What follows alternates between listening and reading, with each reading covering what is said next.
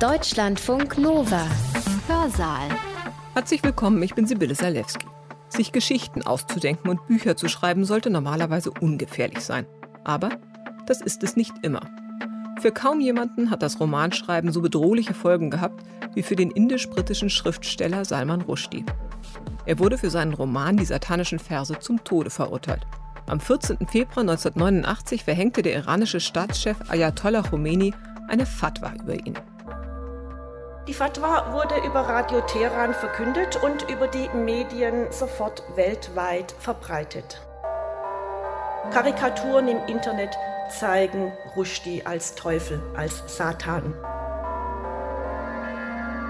Zehn Jahre lang musste Rushdie versteckt unter hohen Sicherheitsauflagen leben und beständig seinen Wohnsitz wechseln. Offiziell aufgehoben wurde die Fatwa bis heute nicht, auch wenn der Iran 1990 erklärte, sie nicht mehr aktiv umsetzen zu wollen. Jahrelang musste Rushdie untertauchen, nahm einen anderen Namen an und stand unter dem Schutz von Scotland Yard. Heute lebt er wieder offen unter seinem eigenen Namen. Aber die Fatwa hat sein Leben für immer geprägt. Das Todesurteil gegen Rushdie war ein Skandal, der weltweit für Aufmerksamkeit sorgte. Man kann die satanischen Verse nicht lesen, ohne immer auch an die Fatwa und ihre Folgen zu denken.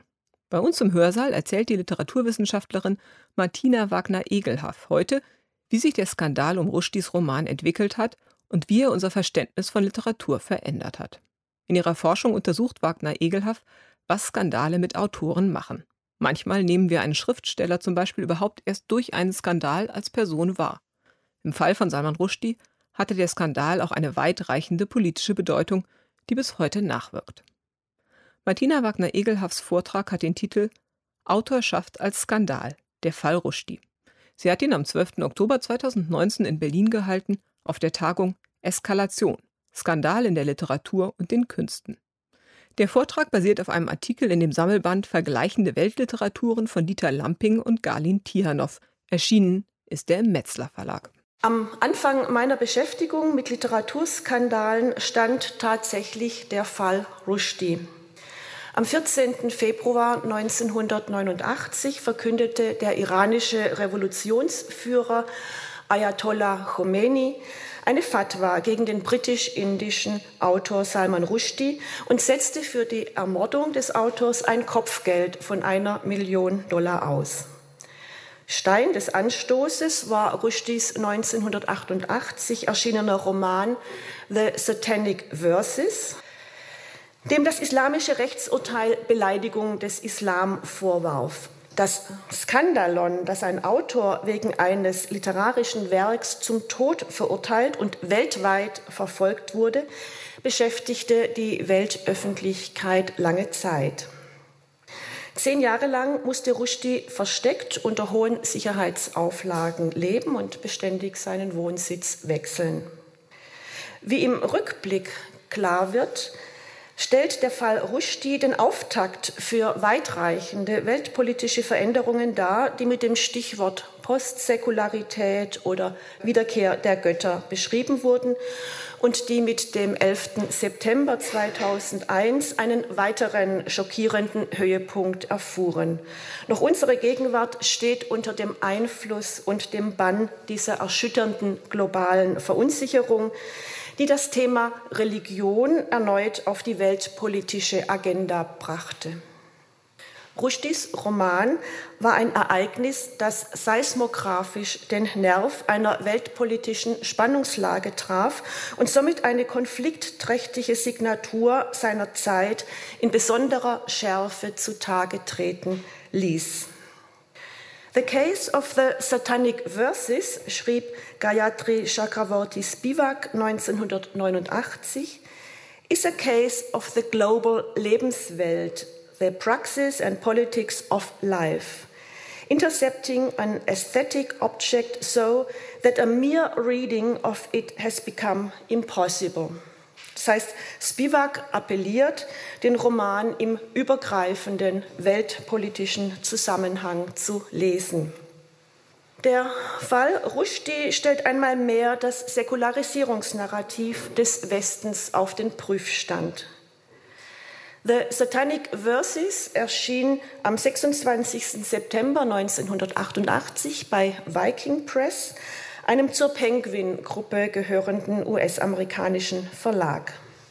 Der Roman kam auf die Shortlist für den Booker Prize und wurde am 8. November mit dem White Bread Book Award ausgezeichnet. Salman Rushdie ist der Storyteller of prodigious powers, fasste die New York Times am 29. Januar 1989 den globalen thematischen Zugriff des Romans zusammen. Able to conjure uphold geographies, causalities, climates, creatures, customs out of thin air. Die Protagonisten des Romans Salahuddin Shamshawala und Ismail Naimuddin sind indische Muslims, die auf wundersame Weise den Absturz eines von Sikh-Terroristen entführten und über Südengland zur Explosion gebrachten Flugzeugs auf dem Flug von Bombay nach London überleben.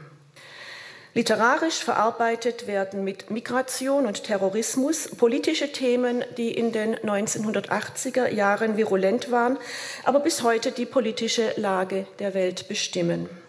So gerät Saladin Chamcha, so heißt er dann äh, in, in, England, dieser Salahuddin Chamshawala, also Saladin Chamsha, nach dem überlebten Absturz in das Umfeld pakistanischer Einwanderer, in dem es zu rassenbedingten sozialen Unruhen kommt.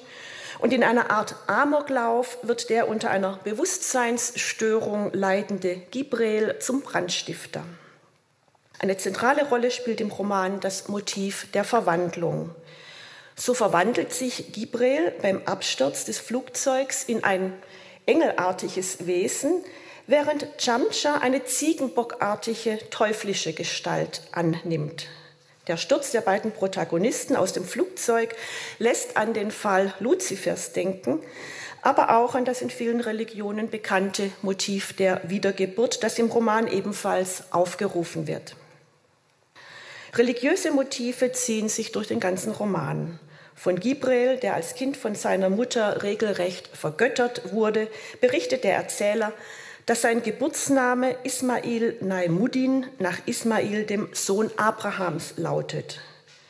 Gibril wird als Filmschauspieler zum Star in Religionsfilmen, in denen er Göttergestalten verkörpert. Sein Gesicht, so heißt es im Text, ist inextricably mixed up with holiness, perfection, grace. God stuff, also Gottes Zeug, Gottes Material. Von dem kleinen Salahuddin Chamchawala wird berichtet, dass er eines Tages in Bombay eine gefüllte Geldbörse auf der Straße findet und es ihm erscheint, Zitat, that a rainbow had arched down to him from the heavens, a rainbow like an angel's breath, like an answered prayer. Rushdies Ankläger haben sich vordringlich daran gestört, dass in einer von Gibrels Visionen die Geschichte Mohammeds erzählt wird, der im Roman den herabsetzenden Namen Mahound trägt. Dargestellt wird er als eine ja, höchst zweifelhafte Figur, die Visionen manipuliert und mit Glaubensinhalten kalkuliert und eigennützig umgeht. Als besonders blasphemisch wurde empfunden, dass der Dichter Baal, dessen Name auf einen westindischen Gott und damit auch auf Brechts frühes Bühnenstück verweist, die Prostituierten eines Bordells in Chahilia, wie Mekka im Roman heißt, veranlasst, die Namen von Mahuns, und das heißt Mohammeds Ehefrauen, anzunehmen, um das Geschäft zu beflügeln. Überhaupt geht die Religion im Roman eine enge Verflechtung mit Business und Show ein. Bei den titelgebenden satanischen Versen handelt es sich um Verse, die angeblich ursprünglich in der 53. Sure des Koran gestanden hatten und später wieder gelöscht wurden.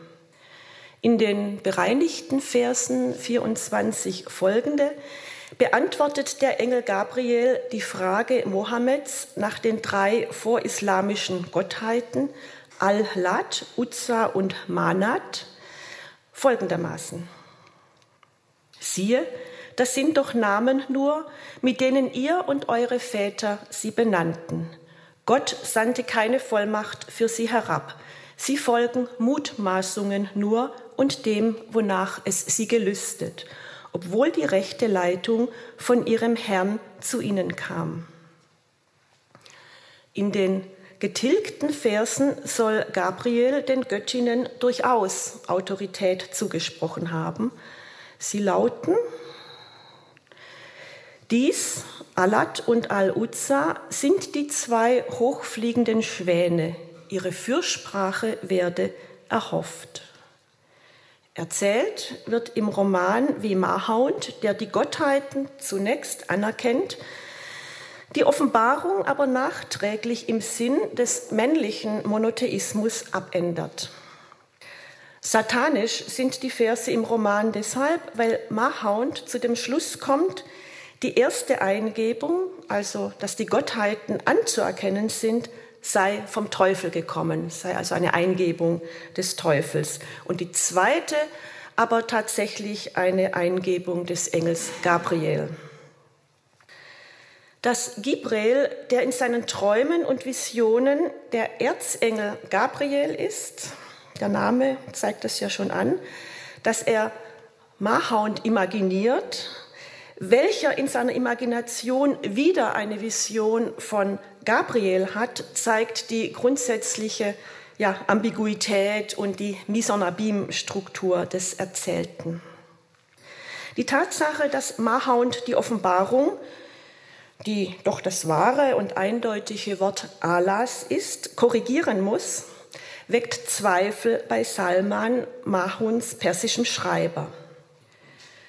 Um die Grenzen auszutesten, beginnt er, der Schreiber, kleinere eigenmächtige Änderungen an den Wörtern vorzunehmen, die ihm Mahound als Offenbarungen diktiert.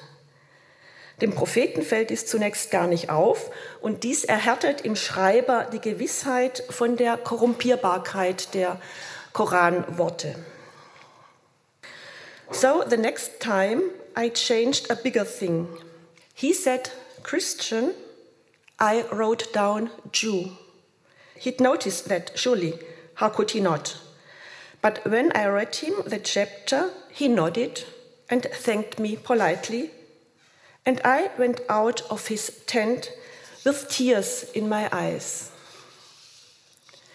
Der Schreiber Salman setzt seine Entlarvungsarbeit fort, bis seine Fälschungsmanöver aufliegen und er vor den Propheten gebracht wird, der die im Hinblick auf die Fatwa geradezu prophetisch erscheinenden Worte zu ihm spricht.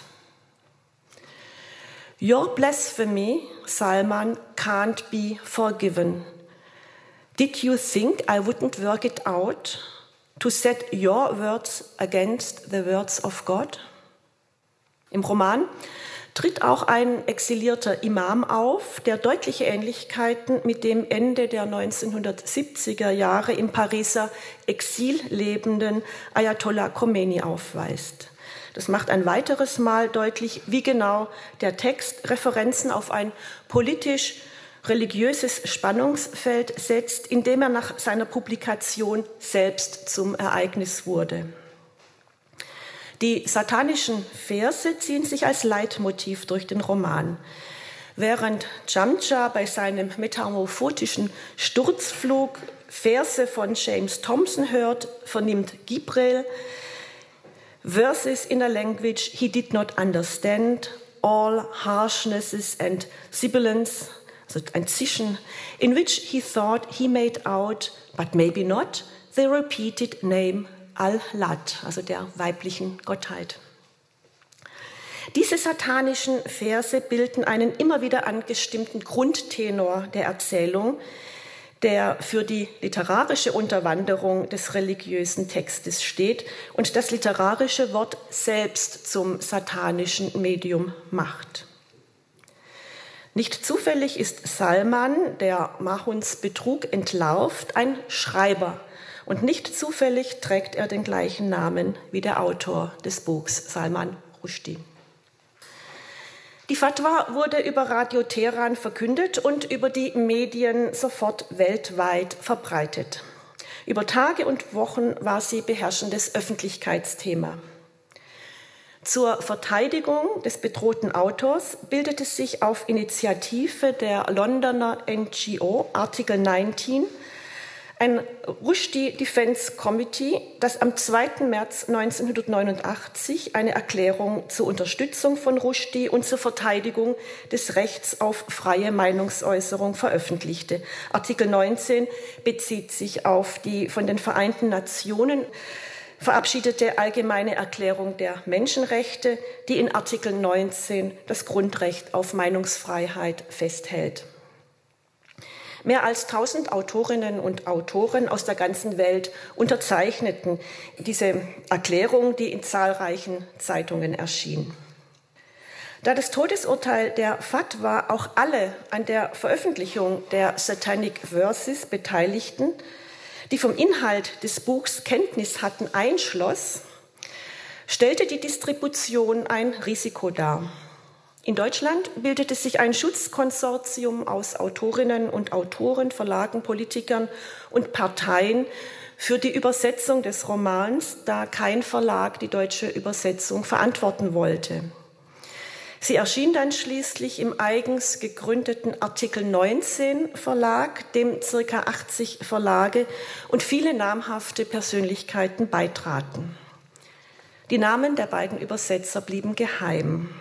Tatsächlich wurde der japanische Übersetzer der Satanic Verses ermordet und der dänische Übersetzer bei einem Anschlag schwer verletzt.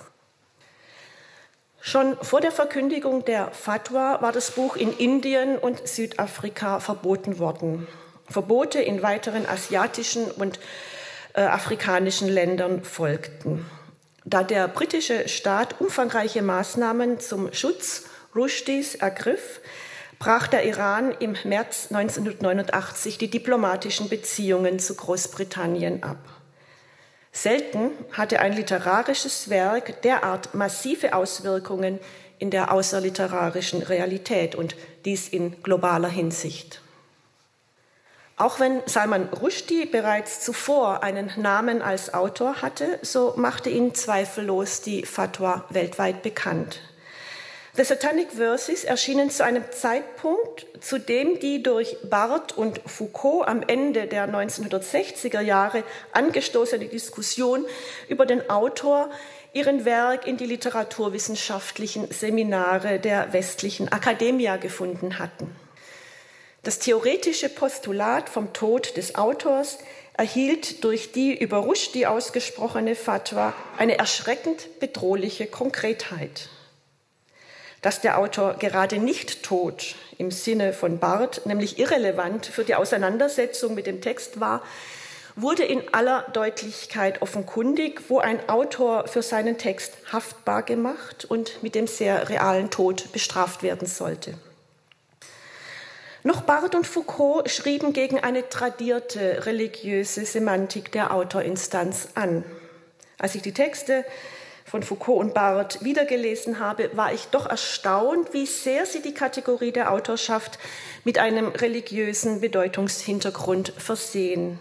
Barth geht es dezidiert darum, den Tod des Autors zu entsakralisieren. Und Foucault verortet die auktoriale Rede, Zitat, in der Bipolarität des Heiligen und des Profanen, des Erlaubten und Verbotenen, des Religiösen und Blasphemischen.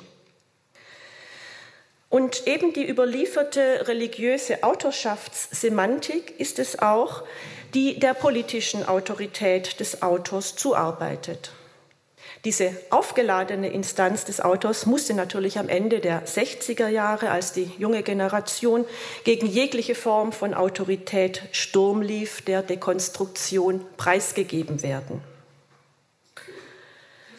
Rushdie wurde in den Augen seiner Ankläger nach dem Sakrileg der Satanic Verses selbst zum Satan erklärt, dessen Wort so gefährlich war, dass es nicht nur verboten, sondern auch sein Urheber beseitigt werden musste. Protestplakate von Anti-Rushdie-Demonstrationen wie etwa der von Mumbai 1999, aber auch Karikaturen im Internet zeigen Rushdie als Teufel, als Satan. Nach seinem Abtauchen war der Autor für mehr als zehn Jahre so gut wie nicht sichtbar, aber doch bestimmte die öffentliche Auseinandersetzung mehr als sein Text, der in seiner Komplexität doch tatsächlich eher etwas für das literaturwissenschaftliche Seminar als für die öffentliche Debatte war, die Auseinandersetzung um diesen Skandal. Bilder des Autors zirkulierten in den Medien, während der Autor selbst abwesend war.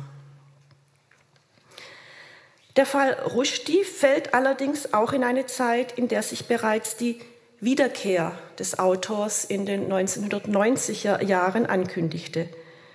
Vielleicht ist es kein Zufall, dass zwischen der Rückkehr der Religion und der Rückkehr des Autors eine zeitliche Koinzidenz besteht, wie Matthias Schaffrig festgestellt hat. Der Fall Rushdie bewegt sich also im historischen Spannungsfeld von Tod und Wiederkehr des Autors, dem er eine plakative Konkretheit verlieh. Die autorkritischen Debatten dieser Zeit konfigurierten auch die Autor-Text-Relation neu. Galt vor der poststrukturalistischen Autorkritik der Autor als klar dem Text vorgeordneter Urheber, verschob der proklamierte Tod des Autors die kritische Aufmerksamkeit auf den Text. Mit der Wiederkehr des Autors, die konzeptionell natürlich nur auf der Grundlage seiner vorausgegangenen Toderklärung, das heißt unter den theoretischen Prämissen derselben gedacht werden kann, wurden der Konstruktions- und Inszenierungscharakter von Autorschaft offenkundig, ebenso wie die Tatsache, dass nicht nur Autoren Texte, sondern auch Texte ihre Autoren schreiben. Rushdie wird immer der Autor der Satanic Verses und des Skandals sein, den sein Buch ausgelöst hat, egal wie viele Bücher er noch schreiben wird. Die Skandalforschung bietet einen hilfreichen Ansatz für ein grundsätzliches Verständnis des Falls Rushdie. Ein Skandal vom griechischen Skandalon, Stein des Anstoßes, Stellholz in der Tierfalle. Der Skandal ist ein öffentlich-politisches Ärgernis, das, wie Dirk Käsler und Co-Autorinnen formuliert haben, in personalisierter und dramatischer Form repräsentiert und medial verbreitet wird. Der Skandal benötigt also Dramatis Persone. Im vorliegenden Fall sind dies Salman Rushdie und sein Gegenspieler Ayatollah Khomeini. Eine Konstellation doppelter Autorschaft, wenn man so will, denn beide stehen sich als Urheber anstößiger Texte, die die Welt in Atem hielten, gegenüber. Also Khomeini als Urheber der Fatwa, deren Text Sie heute noch im Internet finden können. Die Nähe des Skandals zum Drama ist in der Skandalforschung immer wieder betont worden.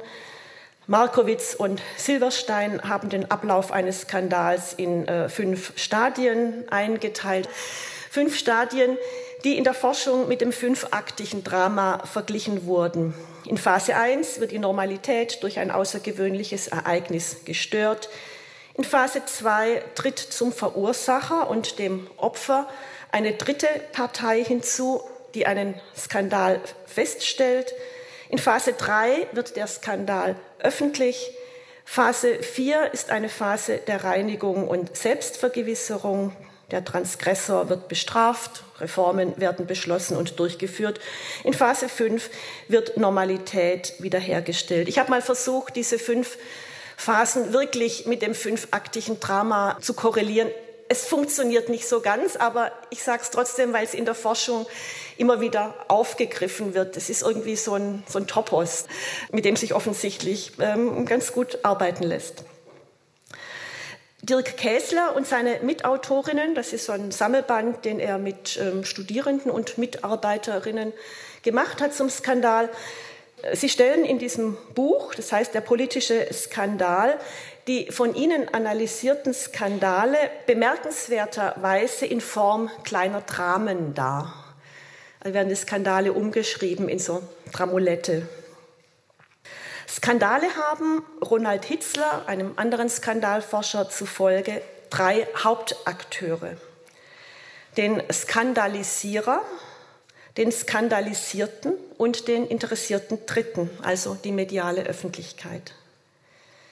Im Fall Rushdies war der Ayatollah Khomeini der Skandalisierer und Salman Rushdie der Skandalisierte. Häufig, und so auch im vorliegenden Fall, kippt der Skandal und aus dem ursprünglichen Skandalisierer wird der Skandalisierte. Das ist tatsächlich bei vielen Skandalen der Fall.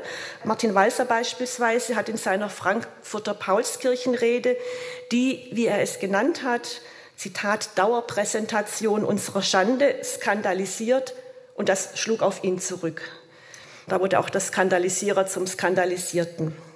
Oder auch Peter Handke, er skandalisierte im Zug der Jugoslawienkriege die Medien und bekam dann das Zurückschlagen, das Umschlagen des Skandals auf ihn zu spüren. Die Skandalforschung hält fest, dass ein Skandal durch die Verletzung eines sozialen oder ethischen Tabus ausgelöst wird, das im Skandalgeschehen eine Bestätigung erfährt. In den Augen seiner Ankläger hat Rushdie den Islam beleidigt, während aus westlicher Sicht Khomeini gegen das Tötungsverbot und gegen den Schutz der Person verstoßen hat.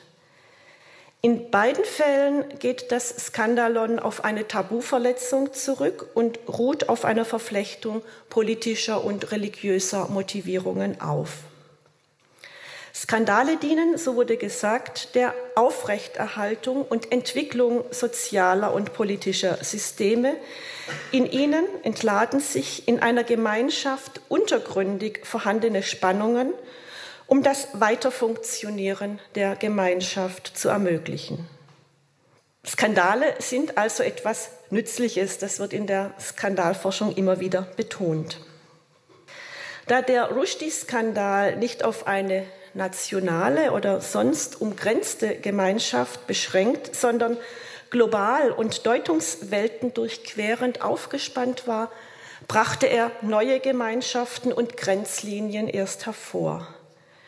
Die kontinenteübergreifende Gemeinschaft der gekränkten Muslime, aber auch die der international solidarischen Schriftstellerinnen und Schriftsteller beispielsweise entstanden erst mit der und durch die Fatwa.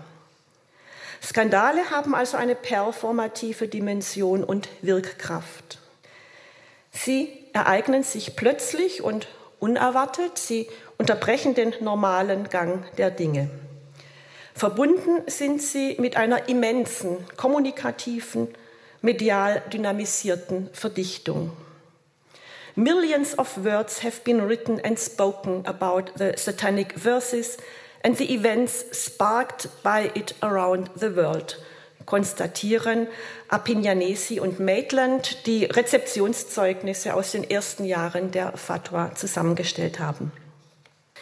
Im Zuge dieser beschleunigten und intensivierten Skandalkommunikation kam es zu einer Vervielfältigung der sprachlich vermittelten und visuellen Rushdie-Bilder sowie zur Verdichtung eines Skandalnarrativs, das bestenfalls die anstößigsten Stellen aus dem Roman integrierte, während die kritische Auseinandersetzung mit Rushdies komplexem Text eher in Spezialöffentlichkeiten stattfand. Die Dynamik des Skandalgeschehens bestand aus Skandalisierung und Gegenskandalisierung auf der Grundlage eines Entflechtungspotenziale mobilisierenden globalen Verflechtungsgeschehens. Während Verflechtung, Entanglement, mit der Ethnologin Charlini Randeria gesprochen, den Zustand der modernen Welt beschreibt, betreiben Fundamentalismen und Populismen Entflechtung, Disentanglement.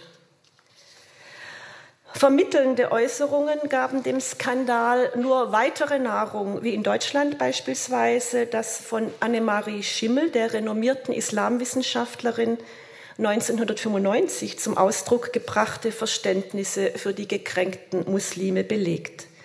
Ihre Äußerung Dass Rushdie auf üble Art die Gefühle gläubiger Muslime verletzt habe, gab dem Skandal auf nationaler Ebene nochmals neue Nahrung, indem er eine heftige Debatte prominenter Persönlichkeiten, die Schimmel kritisierten, aber auch verteidigten, entfachte.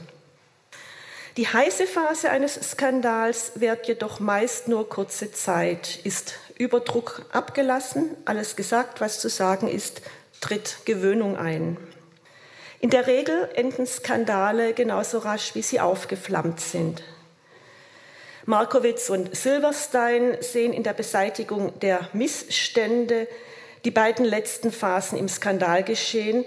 Doch der Rushdie-Skandal konnte nicht ohne weiteres durch die Beseitigung von Missständen erledigt werden. Offiziell aufgehoben wurde die Fatwa bis heute nicht, auch wenn der Iran 1990 erklärte, sie nicht mehr aktiv umsetzen zu wollen. Zwar lebt Rushdie seit dem Jahr 2000 offen in New York, aber noch im September 2012 wurde das mittlerweile bei zwei Millionen Dollar stehende Kopfgeld iranischerseits auf 3,3 Millionen Dollar erhöht. Im Jahr 2015 sagte die iranische Regierung ihre Teilnahme an der Frankfurter Buchmesse ab, weil Rushdie an der Auftaktveranstaltung der Auftaktpressekonferenz mitwirkte. Eine Reihe von iranischen Verlagen kam allerdings trotzdem nach Frankfurt. Aber noch im Februar 2016 verkündete die iranische Nachrichtenagentur Fars, dass 40 iranische Staatsmedien das Kopfgeld nochmals um 600.000 Dollar erhöht hätten. Die Welt nahm nur noch wenig Anteil. Das weiterwirkende Spannungspotenzial der globalen Verflechtung von Religion, Politik und Kunst hat sich in den auf die Fatwa folgenden Jahrzehnten bekanntlich andere Ventile gesucht. Mit seiner 2012 erschienenen Autobiografie Joseph Anton setzte Rushdie in einer aktiven auktorialen Geste für sich einen Schlusspunkt unter die Fatwa. Der Text schildert die Jahre der Fatwa, in denen der Autor für die Öffentlichkeit unsichtbar im Versteck lebte. Rushdie füllt mit Joseph Anton, könnte man sagen, also aus subjektiver autobiografischer Perspektive, eine Lücke in seiner öffentlichen Vita als Autor. Der Autobiograf erzählt in diesem Buch unter anderem seine Migrationsgeschichte, die auffallende Parallelen mit Saladin Jamcha in den Satanic Verses aufweist. Rushdie beschreibt, wie er, genau wie sein Protagonist aus den Satanic Verses, als 13-Jähriger in ein englisches Internat kam. Und wie dieser war er später unglücklich mit einer Engländerin verheiratet. Auch dass sich Saladin seinem indischen Vater entfremdet hat, sich aber am Ende des Buchs mit ihm versöhnt, findet seine Korrespondenz in der Autobiografie des Autors. Aber auch mit dem anderen Protagonisten der Satanic Verses, Gibril Farishta, weist der autobiografische Erzähler Gemeinsamkeiten auf. Im Roman ist beispielsweise von Gibrils Low Slung Eyelids die Rede, die ihm bisweilen ein erschöpftes Aussehen verleihen. In Joseph Anton berichtet der Autobiograf davon, dass seine herabhängenden Augenlider ihm in den Augen seiner Gegner das Aussehen eines Bösewichts verliehen hätten. Und wie Gibril nach dem Verlust seines Glaubens plötzlich beginnt, sich trotzig Schweinefleisch einzuverleiben, berichtet Rushdie in Joseph Anton von seinem jugendlichen Alter Ego dasselbe. Die Offenlegung autofiktionaler Referenzen in den Satanic Verses stellt, so könnte man sagen, eine retrospektive auktoriale Geste des Commitment gegenüber dem früheren Text, dem Skandaltext dar, ein vor dem Hintergrund des Geschehenen erfolgendes nachträgliches und eindrückliches Bekenntnis zur Autorschaft an den Satanic Verses. Er wurde ja immer wieder gebeten, sich davon zu distanzieren. Also vor diesem Hintergrund ist dieses Commitment gegenüber dem Text zu sehen. Im entfesselten Skandal waren die Geschehnisse für den Autor nicht mehr steuerbar. Er konnte nur noch reagieren, zum Beispiel eben beständig äh, seine Wohnungen wechseln, um sein Leben zu retten. Die Satanic Verses hatten eine einschneidende Folge, einschneidende Konsequenzen für das Leben des Autors, aber auch für das vieler anderer Betroffener sowie für die weltpolitische Agenda, wie ich gezeigt habe. Die autobiografische Verarbeitung der Geschehnisse in Joseph Anton stellt einen Akt der Rückgewinnung auktorialer Agency dar. Zu Rushdies Kampf um die Behauptung seiner Autorschaft, wie er in Joseph Anton geschildert wird, gehören zahllose von Erfolgen und Rückschlägen geprägte Verhandlungen mit Verlagen und Agenten über die Verbreitung der Satanic Verses und insbesondere der Taschenbuchausgabe, die der Penguin Verlag nach Verhängung der Fatwa nicht auf den Markt bringen wollte.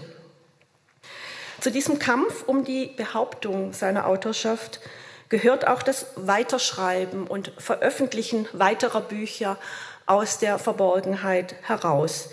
In der Zeit seines Lebens im Versteck sind Harun and the Sea of Stories 1990 erschienen, The Moor's Last Sigh 1995, The Ground Beneath Her Feet 1999 und Fury im Jahr 2001.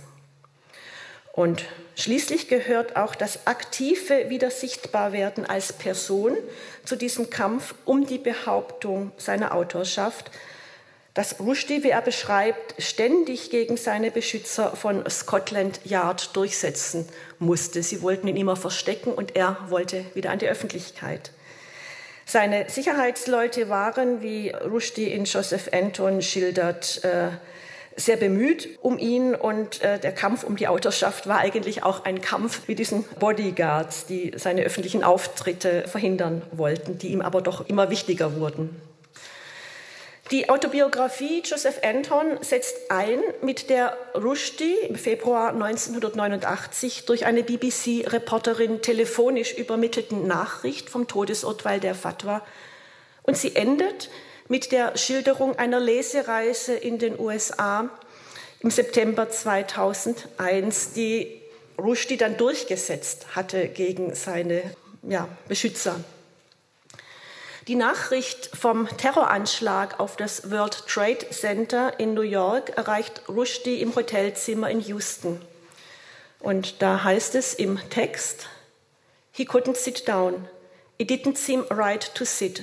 He stood in front of the TV with the remote in his hand and the number 50,000 kept repeating in his brain.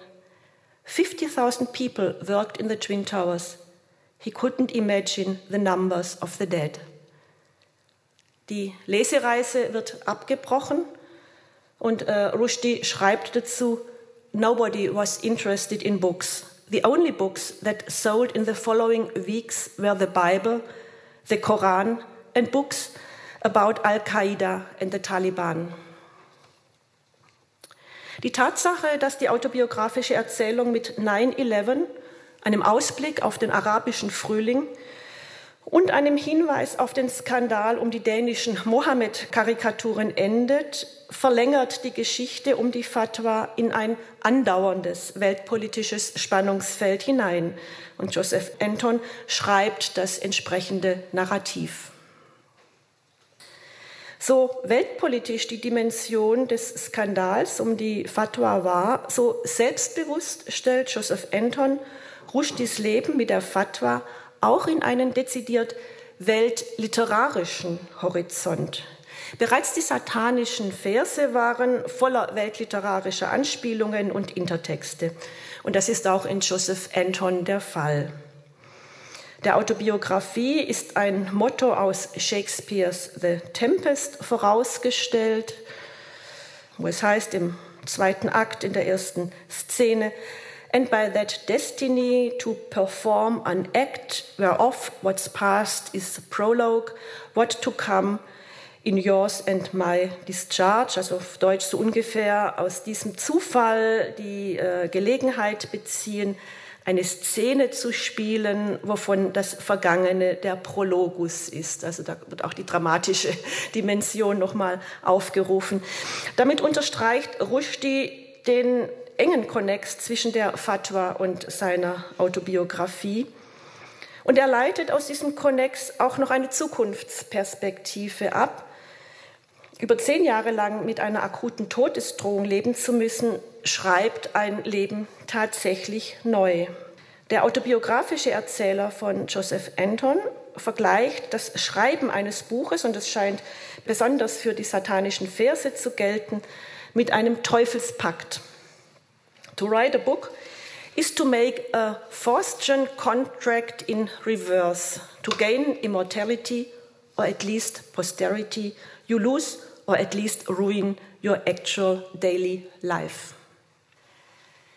Die Wahl des Namens für seinen Protagonisten in den satanischen Versen, Chamcha, erläutert Rushdie in Joseph Anton damit, dass er an Kafkas metamorphotischen Georg Samsa und zugleich an Gogols Tschitschikow aus den toten Seelen denken lasse.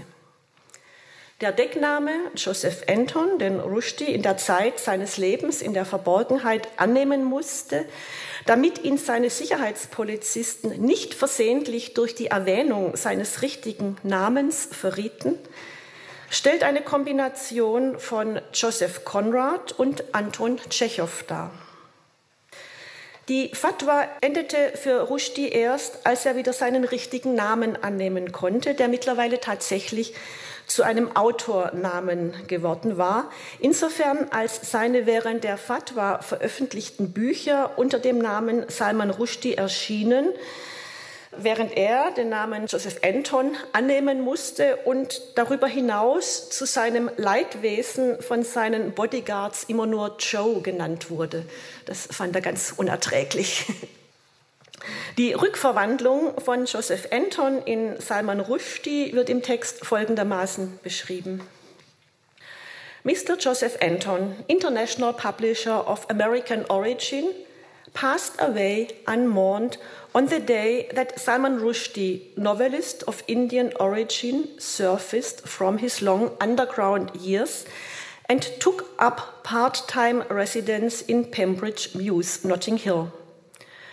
Mr. Rushdie celebrated the moment, even if nobody else did. Rushdies im Untergrund geschriebener New York-Roman Fury erschien am 11. September 2001, genau am Tag der Anschläge auf das World Trade Center und das Pentagon. 9-11, so schreibt Rushdie in Joseph Anton, machte diesen Roman, also Fury, zu einem Porträt der Stadt of the day before. Das heißt, die Ereignisse des 11. September schreiben gewissermaßen auch an Fury mit und verleihen dem Roman seine spezifische Bedeutung als Pre-9-11 Porträt der Stadt. Wie gesagt, die Tatsache, dass Rushdies Autobiografie Joseph Anton, in der Rushdie die Geschehnisse um die Fatwa aufarbeitet, mit 9-11 endet, rückt den Skandal um die satanischen Verse und die Fatwa in eine weltpolitische Fluchtlinie, in der wir heute noch stehen, mit all den Folgedebatten und den Debatten über ja, Fundamentalismus und Migration etc.